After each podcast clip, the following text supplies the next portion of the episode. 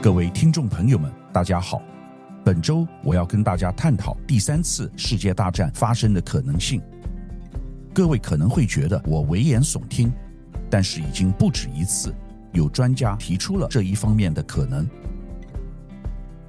最近，特斯拉创办人马斯克表示，大家应该注意第三次世界大战的风险。另外，美国也非常关心这件事，拜登总统亲自赴以色列。斡旋以巴战争的调停，基本上就是为了避免第三次世界大战的考量。为什么我这么说呢？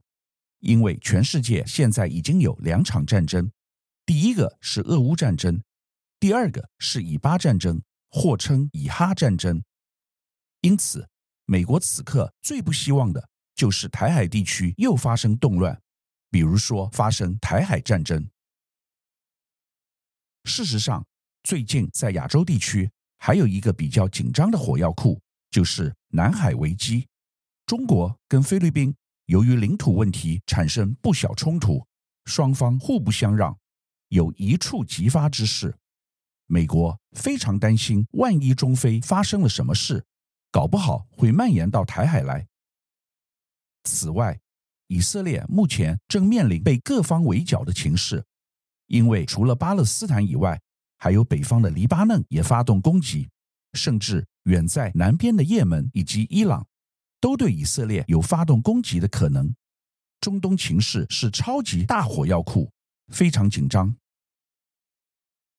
美国著名的《纽约时报》专栏作家弗里曼写了一篇文章，表示当年以色列、埃及的六日战争变成六方战争的可能性，意思是。现在以色列可能要面临多方危机，所以在这样子的情况下，的确是非常的危急。这是为什么我要做这集第三次世界大战可能性专题的原因。首先是巴勒斯坦武装组织哈马斯对以色列发动突击，再度点燃了以巴之间的战火。这场冲突不仅导致双方上千人死亡。以色列有上百人被挟持，也加剧了加萨走廊的人道危机。同时，当哈马斯袭击以色列时，以色列还面临着叙利亚和黎巴嫩真主党从北方进行攻击的风险。如果这场战争继续扩大，以色列可能会面临来自多个战线的威胁。虽然美国声明不会派兵参与这场战争。但拜登强势支持以色列自卫权，并将中东冲突与俄乌战争相提并论，认为这是民主和独裁势力之间的对决。美国认为，在这个历史转折点，应再次扮演保护自由世界和民主阵营的领袖角色，并已经在中东海湾地区及时部署了两个航空母舰战斗群。此外，在二零二三年十月二十一日，美国宣布增加在中东地区的防御力量，包括部署萨德防御系统和增加爱国者导弹的数量，加强防空能力，并保护在当地的美军。这不仅是为了表达对以色列的支持，还是为了向长期支持哈马斯的伊朗发出警告，要求其不要介入这场冲突，以避免中东地区局势进一步升级。在以巴冲突加剧的情况下，所有人纷纷开始讨论第三次世界大战的可能性。拜登清楚知道，自二战结束至克林顿时代，美国曾主导中东的权力秩序，但这种历史局面已经过去，中东地区陷入混乱，各种强势政治人物不断崛起，这正是由于美国权力的真空造成的。拜登甚至私下承认，哈马斯对以色列的致命袭击，虽对哈马斯自身的存亡也构成了致命的威胁，但这些袭击是针对拜登推动以色列、沙乌地阿拉伯的新中东战略而来的。这个战略的目标之一是防止中俄进入中东与美国进行大国博弈。然而，这个战略的实际效应之一是边缘化巴勒斯坦的建国目标，导致其处于自生自灭的状态。一些专家认为，美国在中东的权力衰退，使其容易受到以色列和巴勒斯坦等两个极端宗教势力的左右，正在让华盛顿重蹈英国殖民者在撤出中东之前搞乱中东的覆辙，为中东的局势发展埋下祸根，影响地区局势的发展。此外，祸不单行的是，以色列和土耳其关系破裂。在以色列对加萨地带发动军事攻击后，以色列与北约成员国土耳其的关系急转直下。土耳其总统埃尔多安严厉谴责以色列的行动，宣布召回驻土耳其使节团。土耳其位于北约在中东边缘的地理位置，人口中绝大多数是回教徒。以土关系已经冻结了十年。两国去年才同意互派大使，并正在就一项美国支持的天然气管道项目进行讨论。但随着以色列报复哈马斯上月的突击后，埃尔多安不断抨击以色列对加萨的攻击，两国关系于十月二十八日宣告破裂。另外，美国国内也因为拜登强势支持以色列，产生分裂的状况。由于美国一开始的中东政策偏差，导致美国和西方国家内部支持以色列和支持巴勒斯坦的无硝烟内战不断升级。伦敦出现了十万人挺巴勒斯坦的大游行，纽约等大城市的反以示威也变得越来越庞大。从常春藤学校发起的挺巴行动已经扩散到整个社会，抗议活动不仅要求停火。还要求结束封锁加萨走廊，结束占领，并结束种族灭绝。这导致抗议者与警方发生冲突。更令人担忧的是，针对以巴冲突的示威正在逐渐演变成流血事件。在六岁的巴勒斯坦儿童被邻居杀害后，十月二十一日，美国底特律的一位犹太会堂主席，年仅四十岁的沃尔 （Samantha w a r。在家中遭到刺杀，他同时也是民主党的活跃成员。面对美国国内挺巴勒斯坦力量的上升和反犹太复国主义运动的死灰复燃，拜登政府面临腹背受敌的牵制阻挠。根据最新的民调，尽管有四十四趴的民众支持以色列，但超过一半的民众不希望美国参与中东冲突，只有三十八趴的人认为。如果以色列受到邻国袭击，美国应该派遣军队协防，这创下自二零一零年以来类似民调的最低纪录。这反映出美国国内对于中东政策的分歧和复杂性，以及对不希望美国介入外部冲突的强烈意愿。拜登政府需要在处理这些挑战时平衡不同的立场，同时考虑国内民意和国际政策的影响。但毫无疑问的，包括联合国、中国和阿拉伯国家在内，都日益担忧以色列对加萨走廊的无节制地面攻击，可能会带来冲突扩大以及局部战争，引发第三次世界大战。十月二十一日，埃及总统塞西在开罗主持召开了首次巴勒斯坦和平峰会，除了地区各国的国家元首和政府首脑之外。巴勒斯坦解放组织主席阿巴斯、欧盟等多国的外长和中国中东特使也参加了会议，但因为美国和以色列都没有派代表参加，国际舆论对峰会的实际作用和停火前景并不乐观。此外，阿拉伯国家对于美国支持以色列扩大对加萨的报复行动，然后再试图以增加人道援助来掩盖战争负面影响的。双重标准感到不满，这导致不满的情绪在中东地区越演越烈，加剧了局势的不稳定性。联合国秘书长最大的担忧是，大规模的人道惨剧可能成为中东各国卷入冲突的导火线，而伊朗领袖已经持续在放话，暗示局势可能进一步升级，这使多个地区国家参与其中的可能性增加。这些因素合在一起，使得中东地区的局势变得更加复杂和不稳定。英国前海军司令维斯特上将担忧，中东局势的不安定性可能升级至全球纷争。这场加萨危机若持续恶化，英国、美国可能向以色列派出地面部队，黎巴嫩、叙利亚、伊朗及俄罗斯恐怕也将卷入，引爆第三次世界大战。维斯特认为，目前上述各方都已经透过各种渠道发出战争叫嚣，军事部署也逐渐完成，而沙乌地阿拉伯的被迫介入，可能是在该地区引爆世界大战的最后一根稻草。目前，以色列和哈马斯的冲突导致中东地区局势不稳，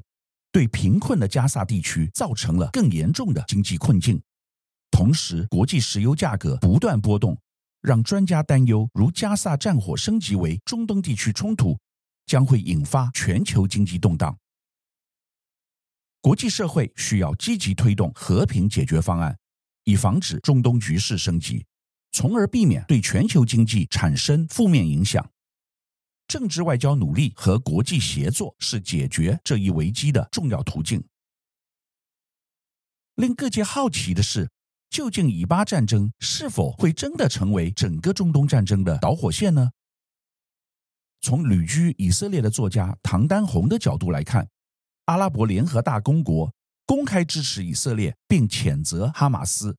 显示该地区的一些国家对中东冲突的态度已经发生改变，这可能有助于避免全面的战争爆发。至于中国在以色列和巴勒斯坦冲突中支持两国方案，力挺巴勒斯坦建国，表明中国在中东地区积极发展它的势力。但这次中国政府的立场虽然似乎偏向巴勒斯坦，但实际上仍然是保持中立的，并没有明确支持其中的一方。这种中立立场可能是中国政府一贯的态度，不过也可能反映出中国希望在中东地区保持稳定和和平的愿望。从政治学家的角度来看，中国在中东地区拥有重要的经济利益。因此，不会希望看到以色列和巴勒斯坦的冲突升级为全面战争。如果以巴冲突演变成一场大规模战争，将阻碍中国在中东推进“一带一路”。因此，中国斡旋以巴冲突，成为其中的一个玩家，而不是旁观者。中国官方偏向巴勒斯坦并不奇怪，因为这是向来的态度。中国外交部在最初的声明中基调温和，没有谴责哈马斯空袭平民的行为。后来因以色列的不满和美国联邦参议院多数党领袖舒默 （Chuck Schumer） 的批评，才转而对伤害平民的行为进行反对和谴责。中国外交部长王毅最近与巴西总统顾问通话时强调，巴勒斯坦问题是中东问题的核心。源于尚未给巴勒斯坦人民公正待遇，这反映了中国政府在以巴冲突议题上的真实立场，并与中国在中东地区的长期利益有关。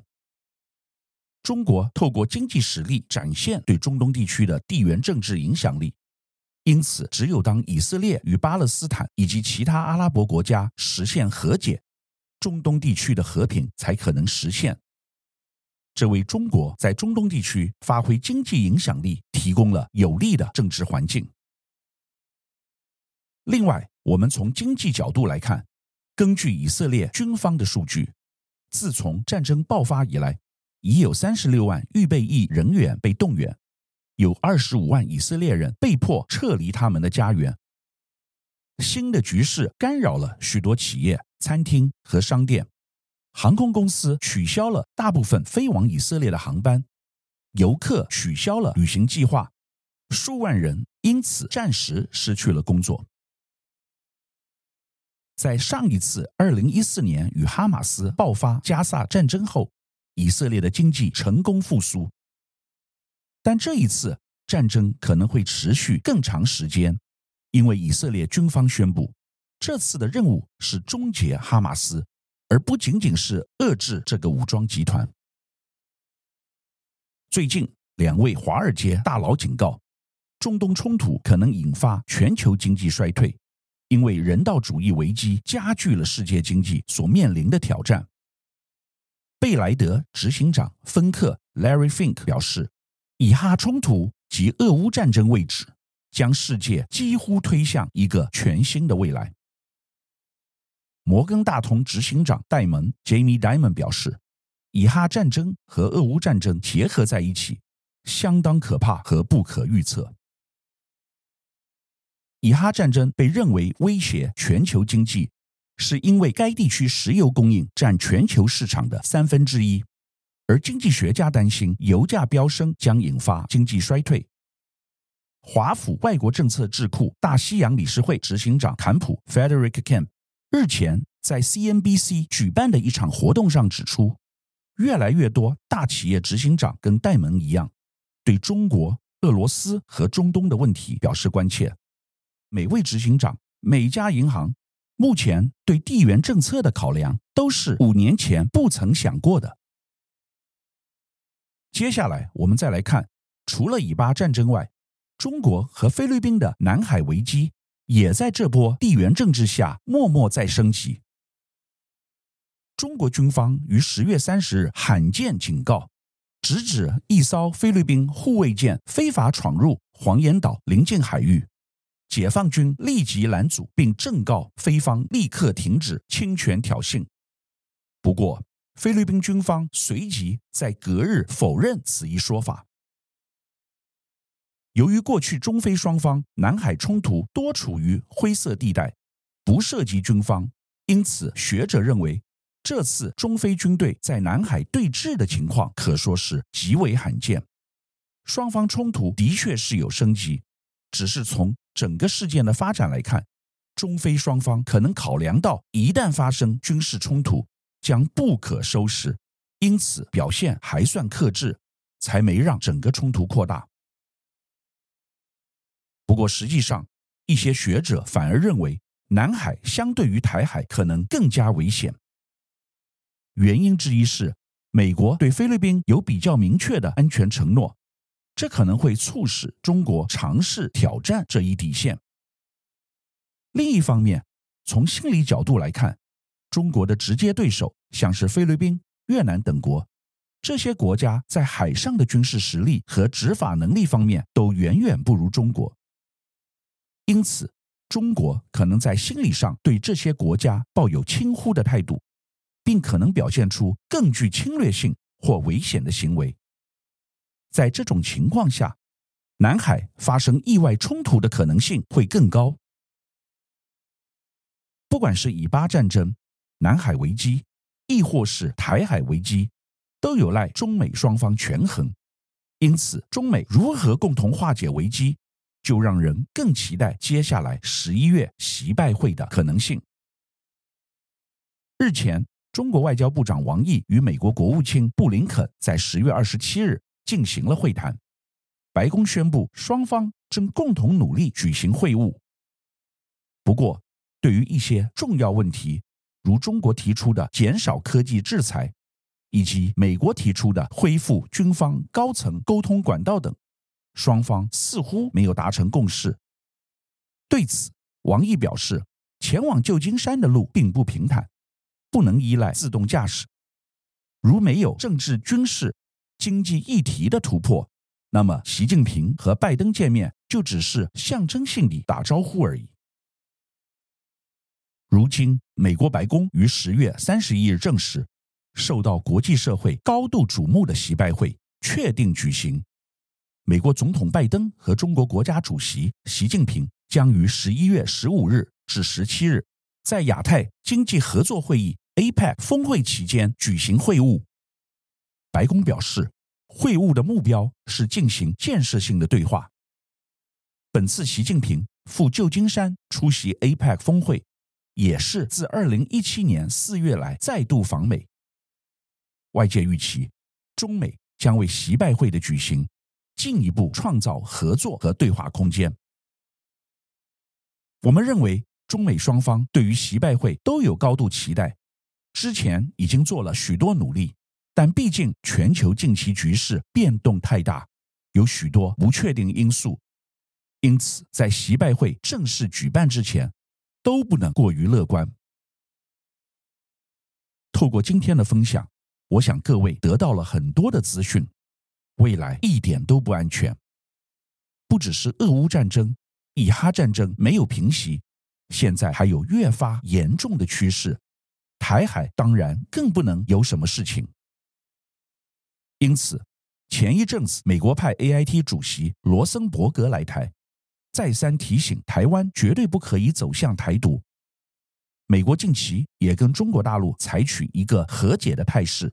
就是希望作为全世界最庞大的两大国，能够共同化解世界当前的危机，不要越演越烈。假如第三次世界大战真的发生，我想必定是全人类的灾难。我们当然也不希望有这样的情况发生。一方面，台湾要自我克制；另外一方面，更应该谨慎地观察国际地缘政治的动态，做好全面准备。希望二零二四即使不能变成光明的一年，但绝对不要变成灾难性的世界大战。天佑台湾，天佑世界。以上是本周我为您分享的趋势，感谢收听奇缘野语。如果喜欢我的分享，希望大家能够订阅、下载，以后直接收听我们的节目。另外，如果您想要留言与我分享您的心得。或是想要听什么样的新闻分析，欢迎到我们的脸书智门 Smart Gay 留言，或是私讯给我。欢迎大家推荐给你的亲朋好友们，邀请大家一起收听。那我们下集再见喽，拜拜。